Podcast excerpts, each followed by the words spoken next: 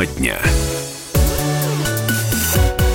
Приветствуем всех, кто слушает радиостанцию «Комсомольская правда» в Москве и других городах вещания. В течение ближайшего часа мы с вами проведем, э, подведем промежуточные итоги сегодняшнего дня и обсудим самые значимые и резонансные темы. Но вот в сети разгорелся скандал из-за слов руководителя отдела нормативно-правового обеспечения Роскосмоса Станислава Жаркова о жителях Хрущевок. В переписке в Facebook с другим пользователем соцсети чиновник заявил, что контингент из хрущевок испортит новые дома, в которые они переселятся после сноса старых по программе реновации. Ну и собеседники отреагировали на это возмущенными комментариями, однако чиновник не унимался и перешел на личные оскорбления. «Ты», — написал он, — «какая категория скотобазы из хрущевки? Бухаешь, колешься, бросаешь мусор в подъезде, орешь по ночам или все сразу?» Ну, естественно, высказывания чиновника вызвали бурную реакцию, и э, многие пользователи соцсетей, естественно, очень едко отвечали Жаркову. То есть, другими словами, он делит людей на классы и считает проживающих в Хрущевке людьми второго сорта. Ну и советовали ему, э, начальнику департамента в Роскосмосе, э, отправиться именно туда, в космос, где чисто и стерильно. Но, разумеется, сами высказывания чиновника не остались без внимания, и журналистов э, своими комментариями поделился и Владимир Соловьев.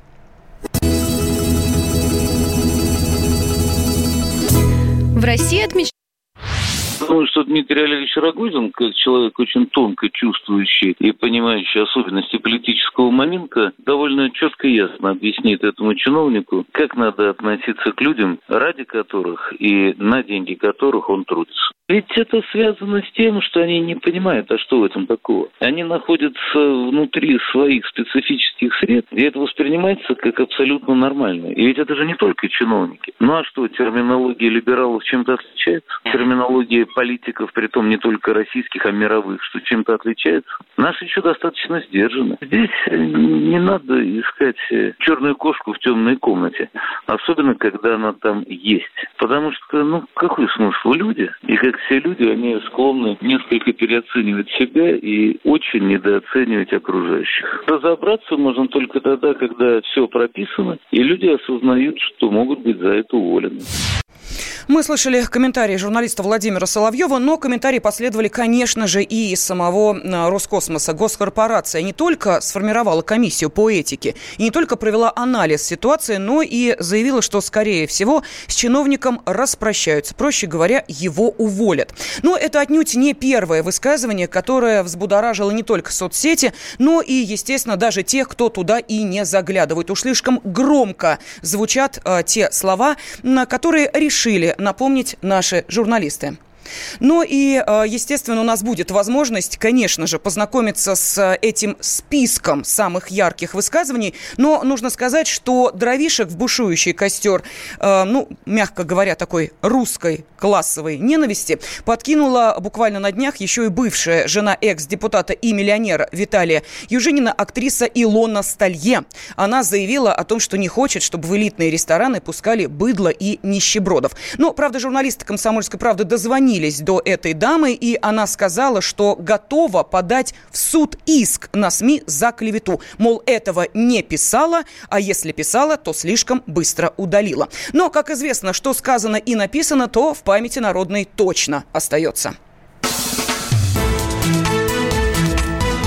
Конце января председатель Совета по правам человека при губернаторе Московской области Марина Юденич во время встречи с архитекторами из подмосковного Королева ответила коллегам, предлагавших восстановить исторический центр города на деньги из федерального бюджета.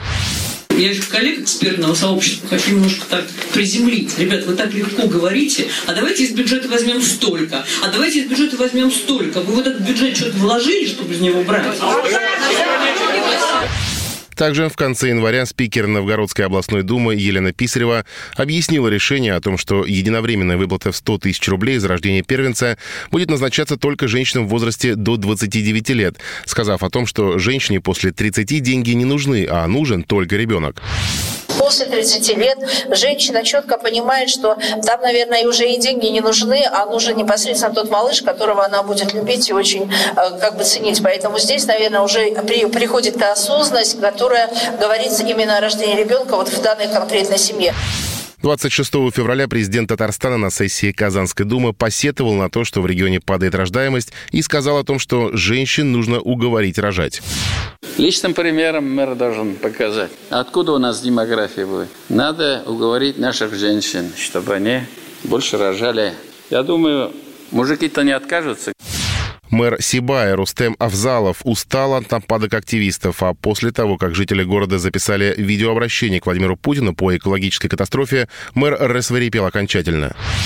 И вот этот, извините, вариант, козел да, стоит у меня на площади и, и готовит обращение главному человеку нашей страны. Вот его с его рожей, да, уголовный, да, непонятный инскремент, да, вышел и это делать. Мы должны вообще это пресекать. В конце января депутат Виталий Милонов заступился за граждан России, талия которых больше 90 сантиметров, рассказав о том, что на самом деле ведет к ожирению. Да, есть различные идеи, связанные с тем, что каким-то образом наказывать или стыдить людей, которые слишком толстые. Но вина полноты людей в большинстве случаев, конечно, не в самих людях, что они толстые.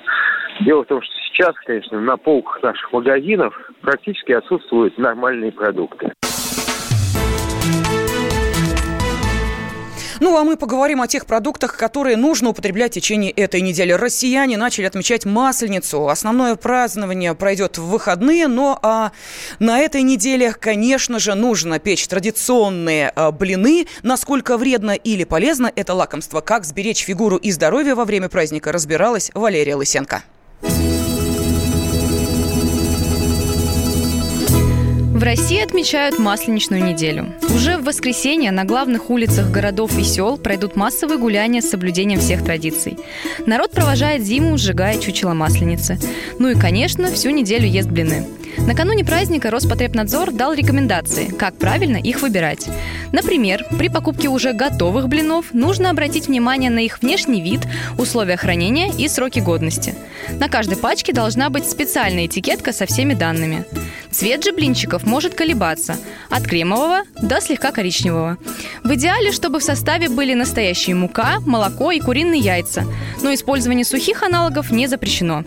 Правила хранения продукции обычно написаны на самой упаковке. Главное на Масленицу не переусердствовать в поедании блинов, считает глава Института питания Виктор Тутельян. Иначе это может привести к серьезным проблемам со здоровьем самое главное. Умеренность в еде, сам факт переедания. Давай еще один блин, давай еще. Блины – это углеводы, это большая нагрузка. Ну, не говорю, что одной недели ты там резко поправишься, но, по крайней мере, не похудеешь. Это могут быть осложнения, гипертонический криз, это может быть ишемическая болезнь сердца. Конечно, со стороны желудочно-кишечного тракта могут быть расстройства. Однако забота о фигуре не повод отказывать себе в любимом блюде. Тем более блины можно сделать менее вредными и калорийными. Полезными советами с радио «Комсомольская правда» поделилась специалист по здоровому питанию Юлиана Плискина можно взять и смешать обычную пшеничную муку высшего сорта, например, с ячменной мукой или мукой второго сорта. Второй компонент – это жидкость. Здесь мы, конечно же, э, лучше выбирать менее жирное молоко, к тому же от этого вкус блинчиков только станет более легким и воздушным. Теперь мы переходим к такому ингредиенту, как сахар. Полторы ложки э, обычного сахара вполне достаточно. Теперь мы переходим к самому интересному, это как сократить калорийность традиционных блинов с начинкой. Во-первых, я рекомендую, конечно же, выбирать блины а, с овощными начинками. Можно выбирать а, и сделать блинчики с мягким сыром. А можно использовать орехи и сухофрукты. А, очень здорово использовать лосось. Его тоже можно смешивать, э, допустим, с небольшим количеством мягкого сыра или, а лучше зеленью.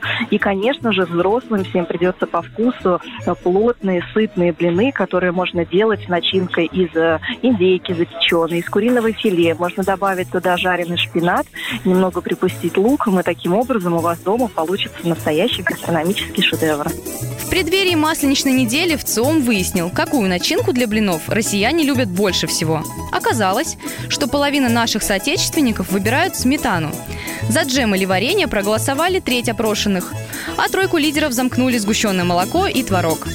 Ну и по данным исследования, почти все россияне будут лакомиться блинами в праздничную неделю. Валерия Лысенко, радио «Комсомольская правда».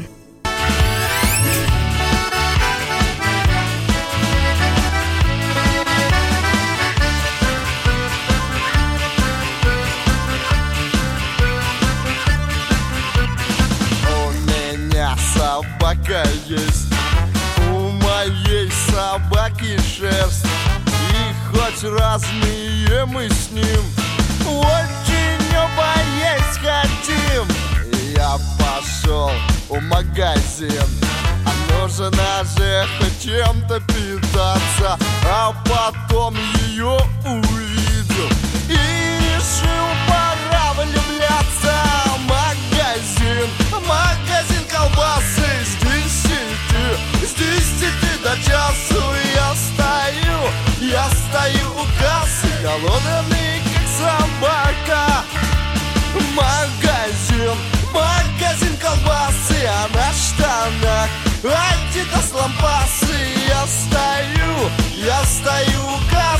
Весело, однако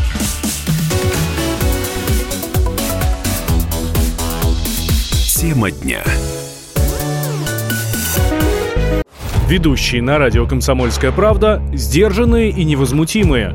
Но из любого правила есть исключение. Дай по морде мне. Встань и дай. Хочешь стекло хочешь? такое? Давай. Он, говно в эфир кидаешь. Я- Ты несешь какую-то хрень. Мы расстреляем его из водяных пистолетов мочой. Самый горячий парень радиостанции в прямом эфире. Исключение из правил с Максимом Шевченко. Слушайте по вторникам с 8 вечера по московскому времени.